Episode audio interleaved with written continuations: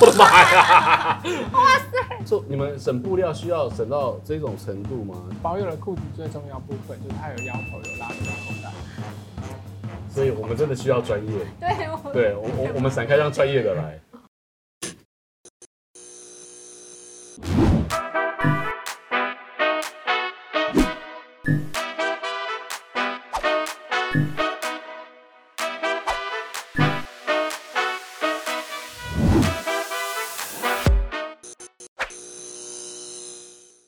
欢迎收看 Talk 一杯，我是主持人郑伟博。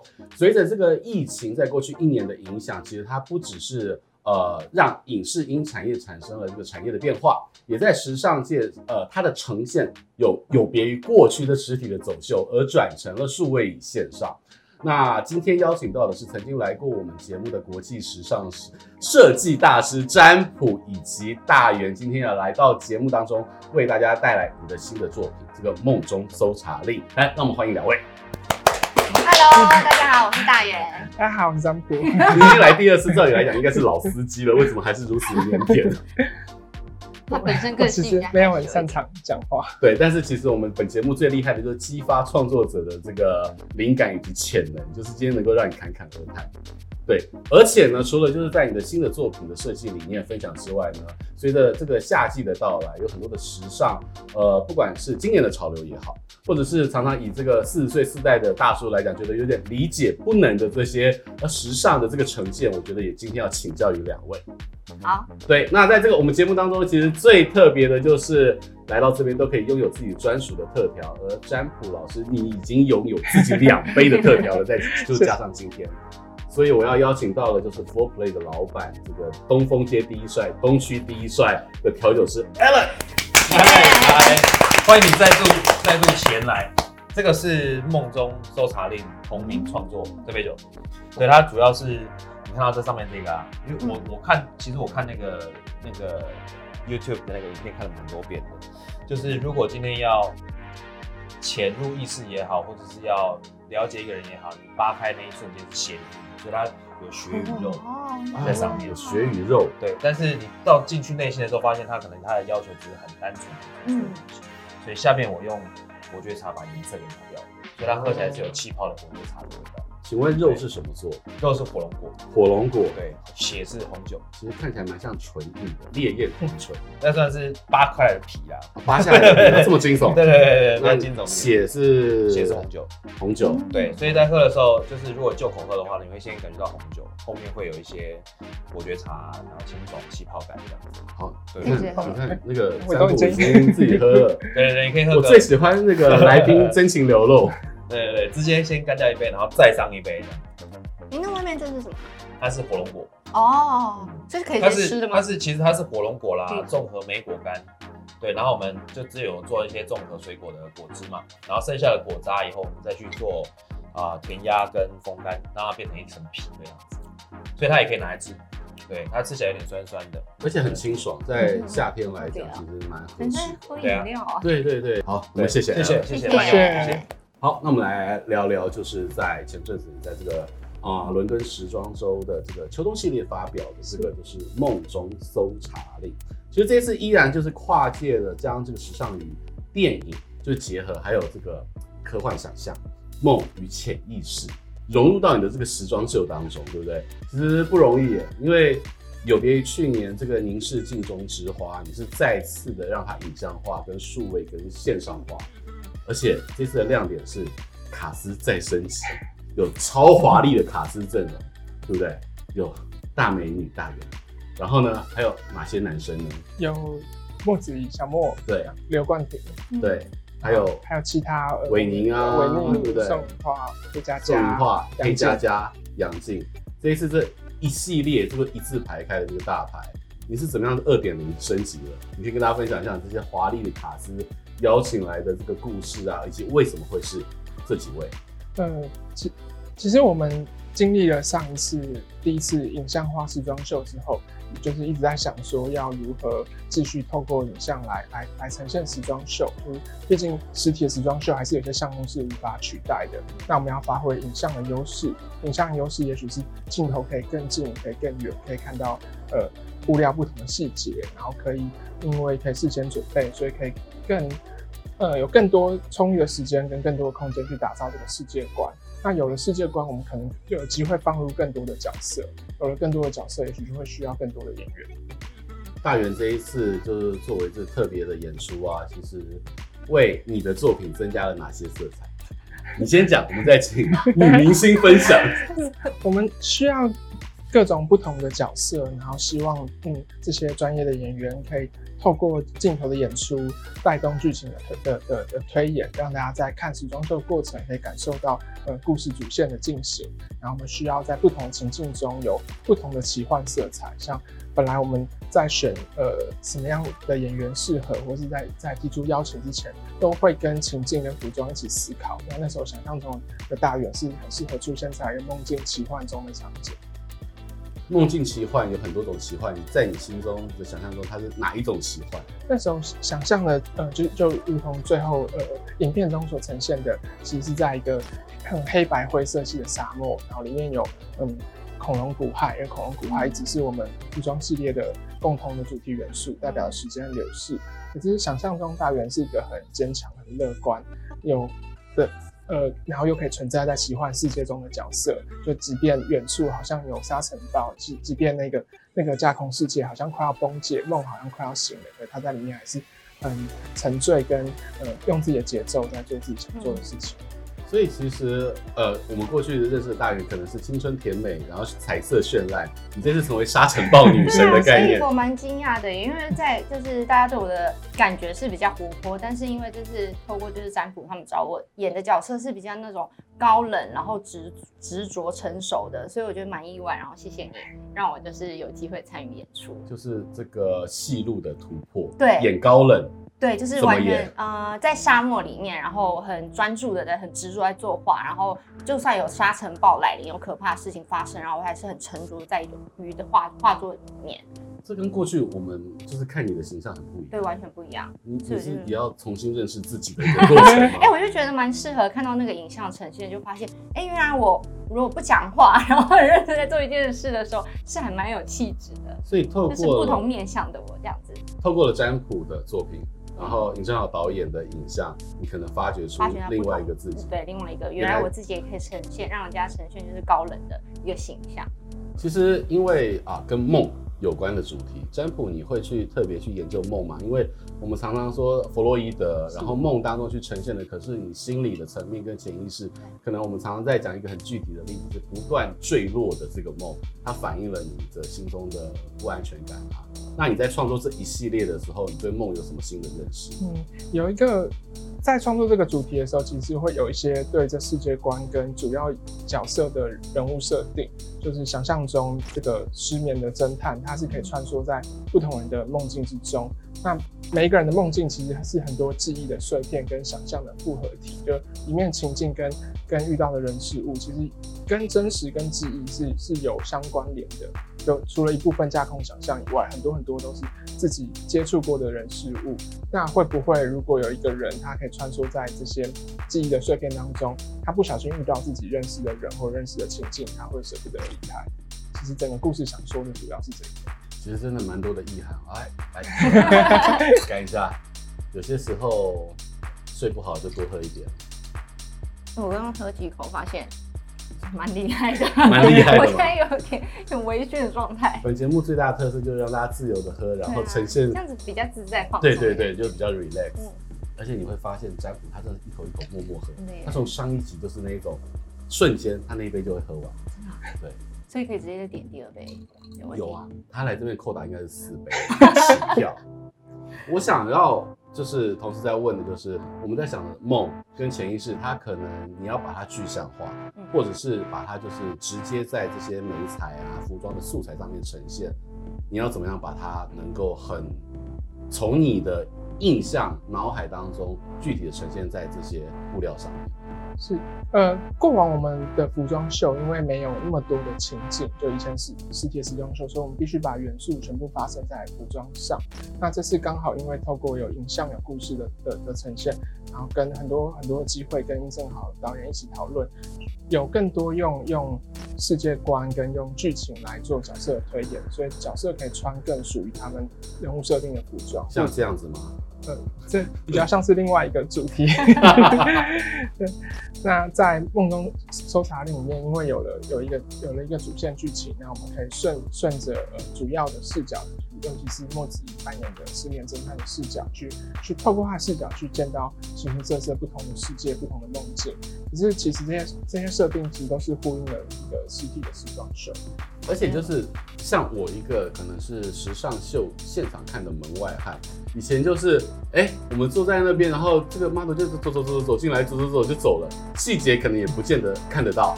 那透过了微电影，是不是反而让大家呃有特写，有那种更深入其境的感觉？你会一直想要跟着故事故事走，然后又可以深入剧情，然后又可以看到就是 model 身上的衣服的细节。而且在线上播放，你看来不及还可以回放，对对对，可以一直不断回放。对啊，那对于设计师来讲，这样新的呈现会不会反而是让你可以更自在、更宽广的创作，而且细节可以让大家看到？或是两种不同的体验，因为过往在实体的时装秀的时候，大家眼睛是可以自由捕捉的，就是你可以自己抓你想要看的重点。如果你想要看配件，你可以从头到尾都看配件；想要看发发装，你可以从头到尾都看发装。可是，在影片当中，它只有一种视角，所以必须透过透过摄影的的的镜头来设定。那这这有好有坏，好处是也许可以看得更细致，缺点是也许镜头没有带到的地方，那就你就你就看不到了。所以变成如果要合理的看到服装的每一个片段跟每一个不同的细节，可能要利用剧情的推演跟镜头的的的设计，然后来带过这全部的全部的细节。不过因为有影像的设定的关系，其实。回到秀的本质，就是诉说一个完整的故事，和诉说一个完整的系列，也许有了更多前置跟后置的机会。大元，你这次跟占卜合作啊，就是这样相处下来，我啦，我自己对他一直以来这个朋友的印象，他衣服都穿黑的。你你这次跟他这样合作一整一整个期间，你有看过他穿鲜艳其他的颜色？好像没有哎、欸，好像都是黑色白色，对，都是黑色，对，就比较低调为主。跟他个性其实蛮类似，就是比较偏害羞。他其实是一个很内敛，跟脑子非常多的 idea 跟灵感。然后除了喝酒之外，相相较就是相较于喝酒是比较害羞的。可是，一旦拿了酒杯之后，大家可以看到他的镜头，对不对？如此的奔放。对。但是我我我就像你讲的，我认识的阿普是黑、低调或者白的搭配。为什么？是很多的设计师都喜欢这么简单吗？嗯，所以我不太知道大家的搭配。不过我自己是很喜欢黑色跟黑白灰色系的组合，因为我很喜欢织品的变化。有时候单一色系其实反而可以更专注在一些针织排列组合的的的不同。然后黑色又是一个很东方、很神秘的颜色。可是我觉得就是川普很特别的地方，因为他平常就是自己穿的黑色，但是他的他的作品都是就是。他是借由那个作品展现他奔放的个性，然后自己本身很低调，然后奔放给你奔放。对，就是我像我那时候拍摄的时候，他衣服看起来好像就是很简约、很简单，但其实他的小细节是都是性感的。他可能从侧边，然后就是一整排就是呃针织的显露，就是直接是大漏洞哎，是展现性感。对，它是属于这种优雅而不失礼的性感。对。想说这可能是东方的服装品牌可以展现的的的特色。嗯嗯嗯，它有它的美感在，然后它的曲线在，但是没有那么张狂。那你除了黑色、白色自己的服装的这个品牌跟衣服搭配之外，你会去穿其他设计师的衣服？哦，会啊，其实会穿不同的 NBA。球队的 T 恤或者是服装，然后我会穿 NBA 球队的吊嘎还是运动外套 T 恤？T 恤好难想象哦。然后、嗯、跑工厂的时候为了方便，其实可能都是短裤跟 T 恤的装扮。然后也其实我也蛮常穿一些漫画或是电影世界观主题的 T 恤，像是呃哥吉拉、福音战士。哥吉拉这一题我等一下真的好好的请教你，我大概本节目后段都在讲讨讨论哥吉拉。对啊，所以说其实这样的这个低调的是属于企业形象，就是个人形象吗？那、哦、因为这也算是我们自己的作品，然后平时平常也会希望自己可以试不同材质我们的的服装，因为过往呃，其实，在这一季之前，我们是没有男装的，但会希望用同样的材质来做一些。需要加货一下中年大叔，我们也需要有点时尚。我们开始有更多的男装，从这次冠廷跟小波穿的服装开始，会有男装的系列。但以前因为没有男装系列，所以会希望用同样材质做一些服装给我或我的同事穿，然后我们自己可以感受更多。其实我觉得，呃，在这个文创产业或者演艺圈，呃，不断的新的内容或者是艺术的刺激，对我们来讲都很重要。就是它可能是激发我们的灵性或者是感性的那一面。那在生活当中就会有很多的收藏，可能是跟这些相呼应。嗯。那我有一点稍微觉得跳痛的是，有东方的优雅性感，但是占卜个人对于哥吉拉却是极度爱 好。我们刚才聊到了，嗯。这这中间的关联性是什么？嗯，都会先有一个架空的世界观。哦，那就是其实不同的作品，不管是电影或者是小说，如果是一个奇幻的设定，它、嗯、它它必须要有所本，所以是一个嗯架空世界的话，你可能会先想好那个架空世界背后的设定、背后的脉络，不管是人物还是世界。那有了那个设定之后，再来发发展，不管剧情有没有带到，至少背后的世界观是完整的。大元嘞，你自己会有什么收藏吗？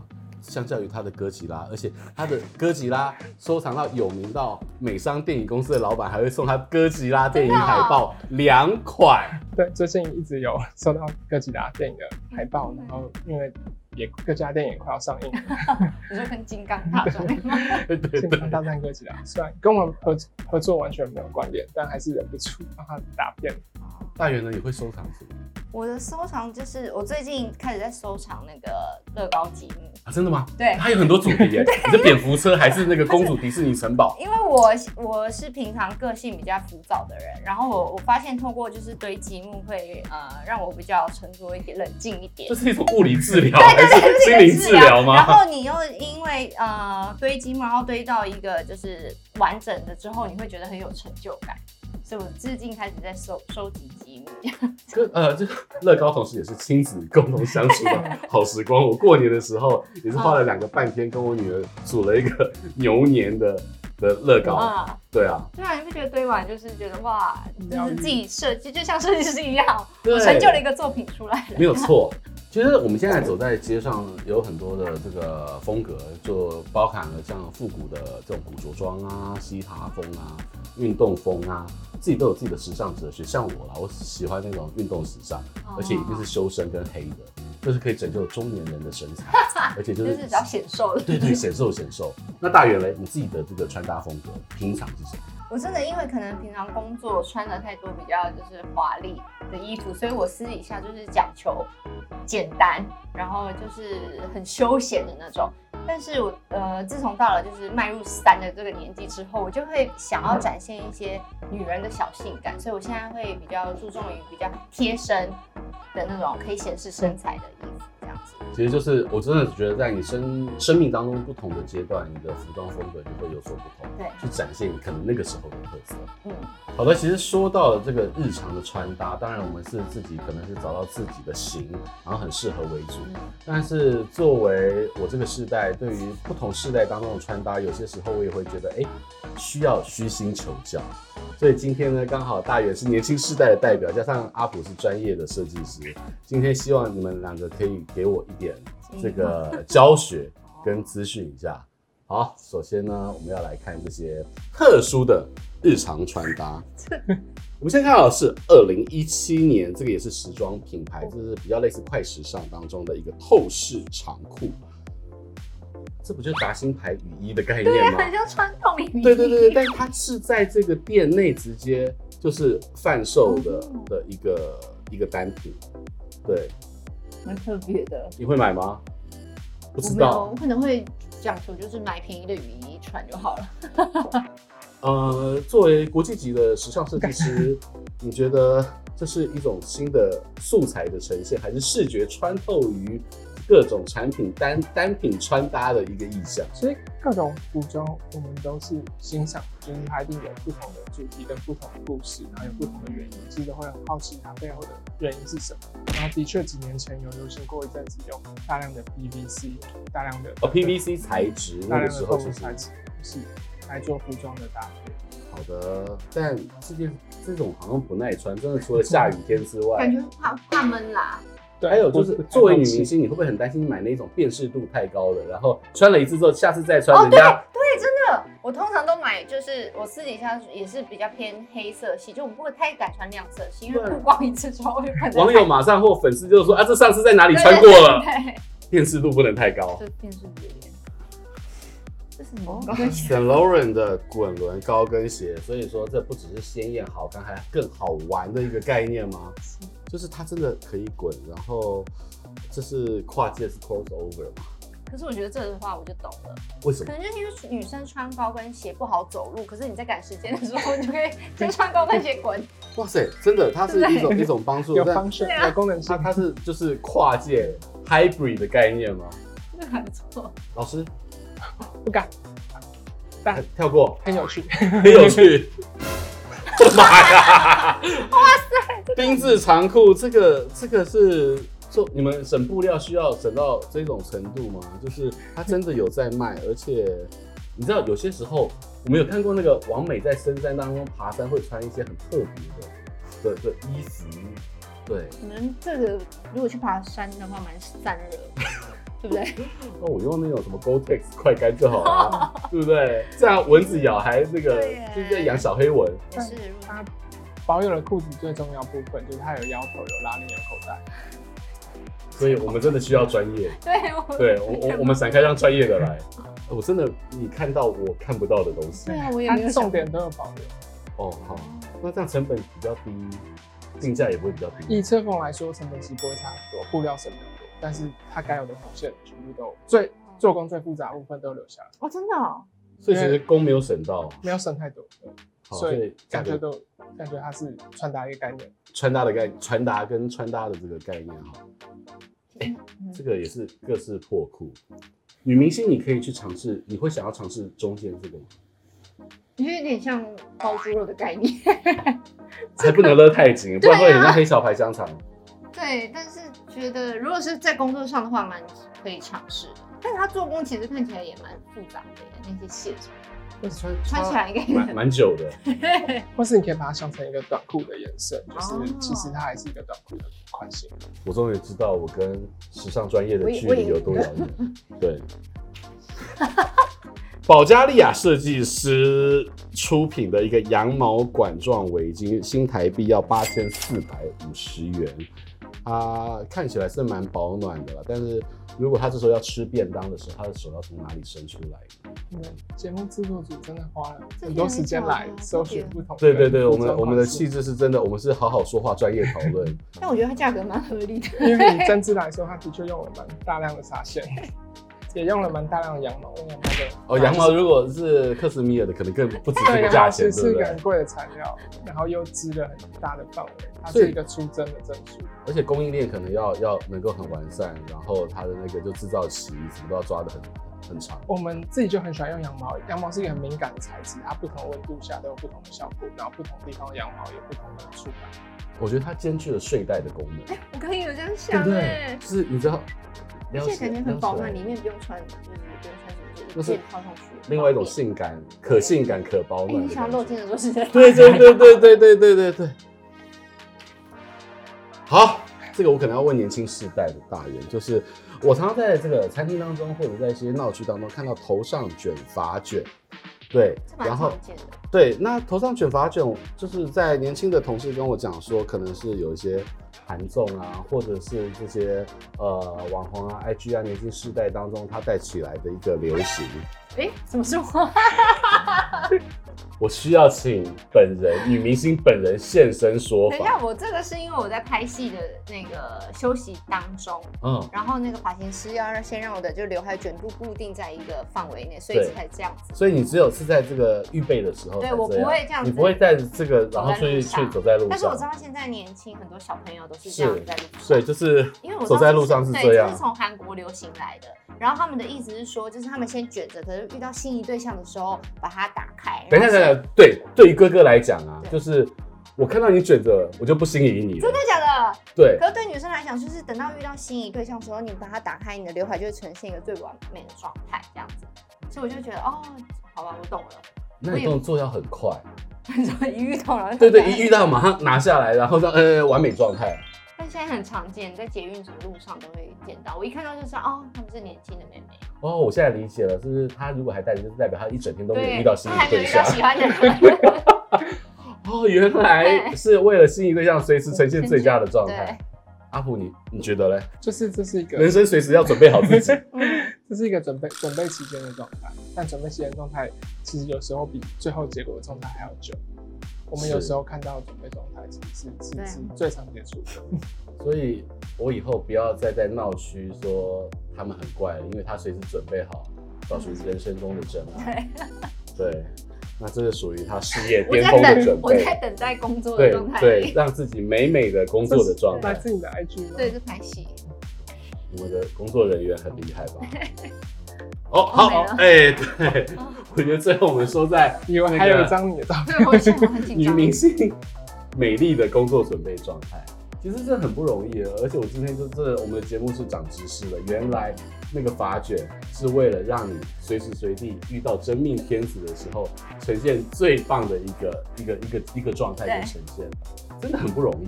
其实今天真的非常开心的，就是邀请到大元还有占卜来，这不只是分享就最新的作品《梦中搜查令》，也让我理解到了，呃，我原本理解不能的这个时尚单品的搭配，对，然后还有原来这个就是。呃，时尚设计师自己日常生活穿搭的一些准则，还有女明星从二十到三十怎么样，从青春洋溢到了能够呈现小女人的性感，其实都有大家有非常真实的这个分享。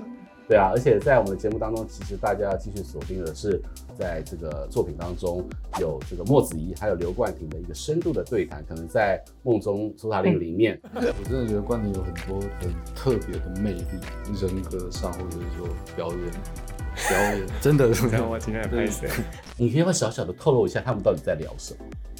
嗯，他们聊的其实是关于这次演出演出的感受，因为我们呃给了他们的人物设定之后，不管是小梦或是冠廷，其实都有很多对于角色人的的想象，然后他们也给了很多的回馈。其实大家不管呃秀的发展如何，或是服装如何，其实都很享受在讨论梦境与现实之间的关联。非常感谢大家今天的收看，以及大家其实要持续的锁定我们 Talk 一杯，以及接下来呈现的刘冠廷还有莫子的这个对谈的短片。谢谢大家今天的收看，也记得要订阅我们的频道，按赞，开启小铃铛。也谢谢大元跟占卜，拜拜，谢谢。我们也想帮韦伯哥做西装背心，拜托你了。因为韦伯哥西装背心好像需要新的，因为因为最近发福了嘛，新的新的版型。好，感谢，谢谢，谢谢，谢谢，谢谢。这杯梦中搜查令的材料有红酒，我们自制的伯爵茶伏特加，然后通灵水跟金桔。